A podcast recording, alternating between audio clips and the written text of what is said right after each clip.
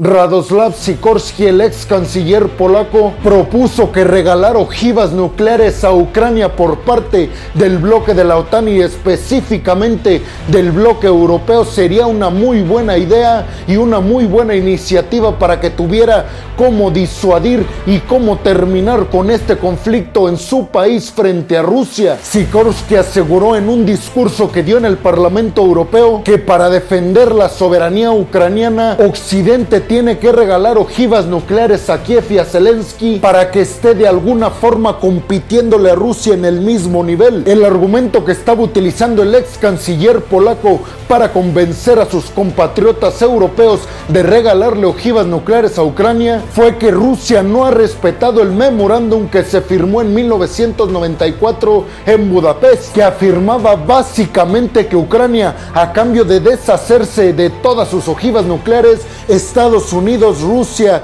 el Reino Unido y Francia, es decir, las potencias nucleares en ese entonces, se iban a encargar de cuidar la soberanía ucraniana. Y es que hay que recordar que después de la disolución de la Unión Soviética, Ucrania por sí misma llegó a ser una potencia nuclear a la par de Estados Unidos y de la propia Rusia. Pero eso cambió después de que se firmó el Tratado de Budapest que, repito, afirmaba que a cambio de defender siempre Ucrania, ellos se iban a deshacer de todas y cada una de sus ojivas nucleares que les había heredado la Unión Soviética, ya que por si no tenían este dato bien guardado, la ciudad de Kiev, que actualmente es la capital de Ucrania, en aquel entonces era la capital de la Unión Soviética. Y es que Zelensky ya habría pedido antes de esta guerra frente a Rusia que la OTAN le brindara ojivas nucleares, precisamente para disuadir a Rusia y que llegara a tomar represalias y que llegara a invadir Ucrania. Como que de alguna manera Zelensky ya intuía que esto iba a suceder. La OTAN por obvias razones se negó y ahora el ex canciller polaco dice que la OTAN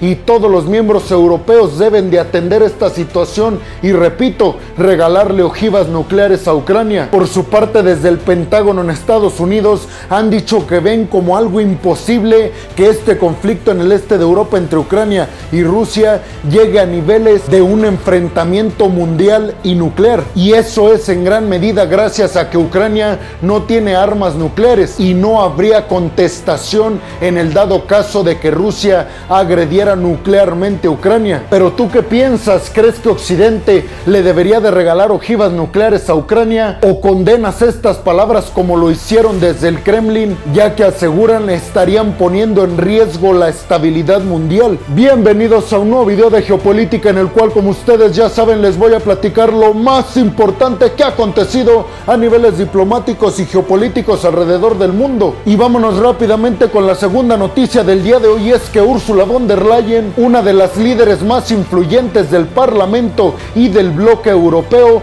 visitó de manera sorpresiva a Zelensky en Kiev, la capital ucraniana. Esto con el objetivo claro y contundente de ultimar detalles para la entrada de Ucrania al bloque de la Unión Europea. Y al mismo tiempo Ursula von der Leyen alabó el papel que están haciendo los ucranianos para resistir frente al hostigamiento ruso, pero sobre todo porque hasta el momento han defendido su país a tal grado que no han perdido la capital frente a los rusos. Ursula von der Leyen mencionó en conferencia de prensa después de su reunión cara a cara con Zelensky que esta visita de alguna manera representa un espaldarazo a Ucrania para que pueda llegar a pertenecer al bloque de la Unión Europea. Que hay que recordar, esta solicitud se hizo desde el mes de marzo, apenas dos o tres semanas después de que Rusia invadiera Ucrania. Después de esta formalización en la petición de Ucrania al bloque de la Unión Europea, mencionó Ursula von der Leyen,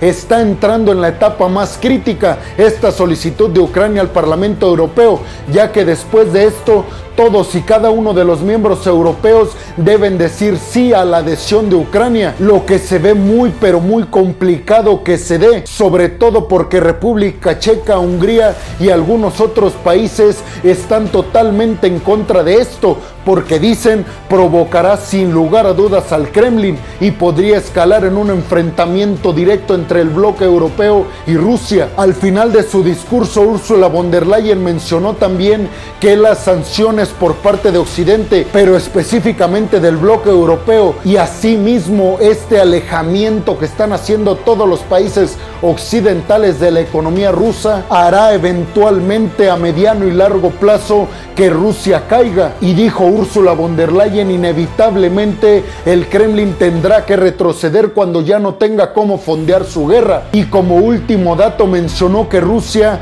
ya ha perdido más soldados que ninguna otra guerra este conflicto en el este de Europa frente a Ucrania. Y no lo mencionó como una victoria de los ucranianos, sino como una lástima y una tristeza que un montón de soldados rusos hayan tenido que morir, dijo, por la guerra de Putin. Y vámonos rápidamente con la tercera noticia del día de hoy es que Jan Stoltenberg, el secretario general del bloque de la OTAN, asistió a Finlandia para reunirse con la primera ministra y el presidente finlandés, con el objetivo, ustedes ya se lo imaginan, de formalizar la entrada de Finlandia y de Suecia al bloque de la OTAN. Stoltenberg dijo que las preocupaciones de Turquía son totalmente legítimas y que sin lugar a dudas deben de atenderse, ya que Turquía formó parte del bloque de la OTAN muchísimo antes de lo que lo están haciendo Suecia y Finlandia. Pero también dijo es muy probable que se llegue en las próximas semanas a un acuerdo rotundo entre estos dos países y Turquía atendiendo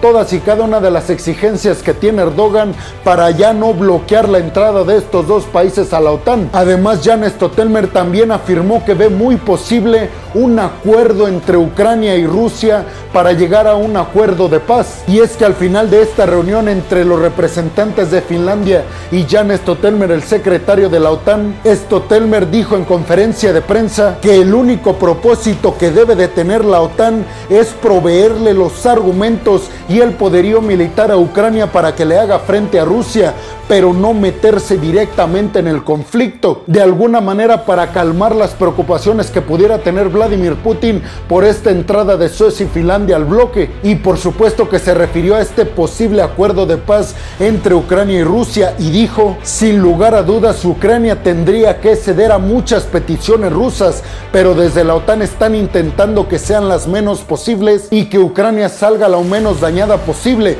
en cuanto a ceder o no territorio. Pero ¿Tú qué opinas? ¿Crees que finalmente Suecia y Finlandia lleguen a pertenecer al bloque de la OTAN y que Turquía ya no bloquee esta entrada? Y sobre todo, ¿qué opinas de este posible acuerdo de paz que estarían llevando a cabo Ucrania y Rusia? Déjame tu opinión en la zona de los comentarios. Y vámonos rápidamente con la cuarta noticia del día de hoy es que Irán y Venezuela llegan a acuerdos impresionantes en materia de turismo, de comercio y de alimentación. Esto por los próximos 20 años. Y es que además ambos mandatarios de estos dos países, de Irán y Venezuela, dijeron que este tipo de pactos únicamente representan a niveles geopolíticos la inquebrantable amistad que existe entre ambos países. Y es que Nicolás Maduro durante su visita a Teherán para su reunión con el presidente iraní dijo que aunque no se firmaron acuerdos en materia de seguridad y en materia militar, recibió el apoyo rotundo del presidente iraní de defender Venezuela en el dado caso de que se sienta agredida, sobre todo haciéndole frente a una política bastante dura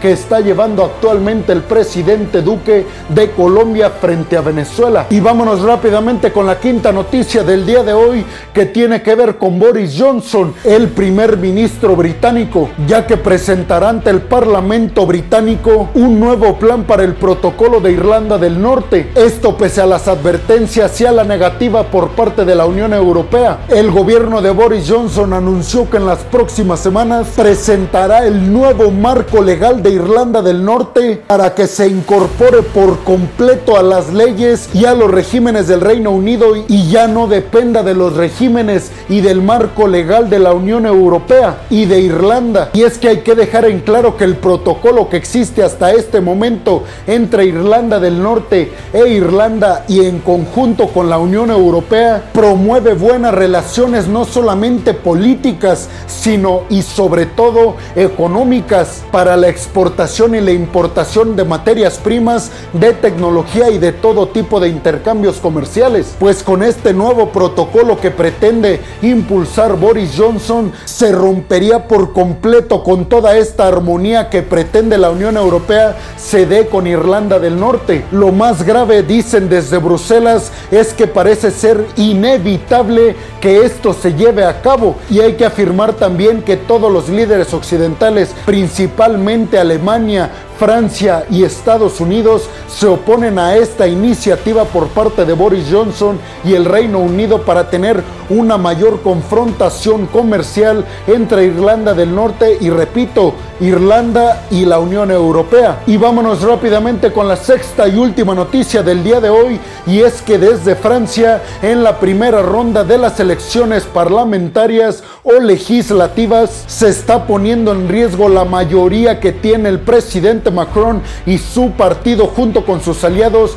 en la Cámara de Representantes en Francia. Y es que apenas con una pequeñísima diferencia el partido de Macron logró conservar esa mayoría, pero esto es apenas en la primera ronda de elecciones. La izquierda se quedó a nada de a Macron y a sus aliados. Obviamente representa el mismo problema que tienen varios mandatarios alrededor del mundo donde el sistema es democrático y es que Macron ya no tendría la misma facilidad para que se aprueben o se desaprueben ciertos acuerdos o políticas públicas, sobre todo a niveles internacionales, que pretenda Macron que se autoricen. Obviamente al ya no tener la mayoría calificada, a Macron le costaría muchísimo trabajo que pasen sus iniciativas. Pero veremos qué sucede la próxima semana con la segunda vuelta. Y es que sin lugar a dudas Macron y todo su partido seguramente se pondrán a marchas forzadas en esta semana para lograr contrarrestar a la izquierda que le está pisando y muy de cerca los talones. Y bueno, hemos llegado al final del video del día de hoy. Les quiero agradecer mucho por llegar hasta este punto del video y les quiero recordar que me ayudarían muchísimo si comparten este video en todas y cada una de sus redes sociales, si me dejan su opinión en la zona de los comentarios y si además me regalan un like. Pero también me gustaría recordarles que si están viendo esto en Facebook, no se olviden de darle like y de seguir a la página. Si están escuchando esto desde Spotify, tampoco se olviden de seguir al podcast y sobre todo si están viendo esto en YouTube, no se olviden de suscribirse al canal y de activar la campanita para que les lleguen todos y cada una de las notificaciones cuando subo un video nuevo de geopolítica o de otras cuestiones a mi canal. Además, por supuesto, como siempre lo hago, agradecerles a todos y a todas porque simple y sencillamente sin su apoyo este proyecto no sería posible. Así que muchas, pero muchas gracias. Sin más por el momento, peregrinos, nos vemos en el siguiente video de geopolítica. Hasta la próxima.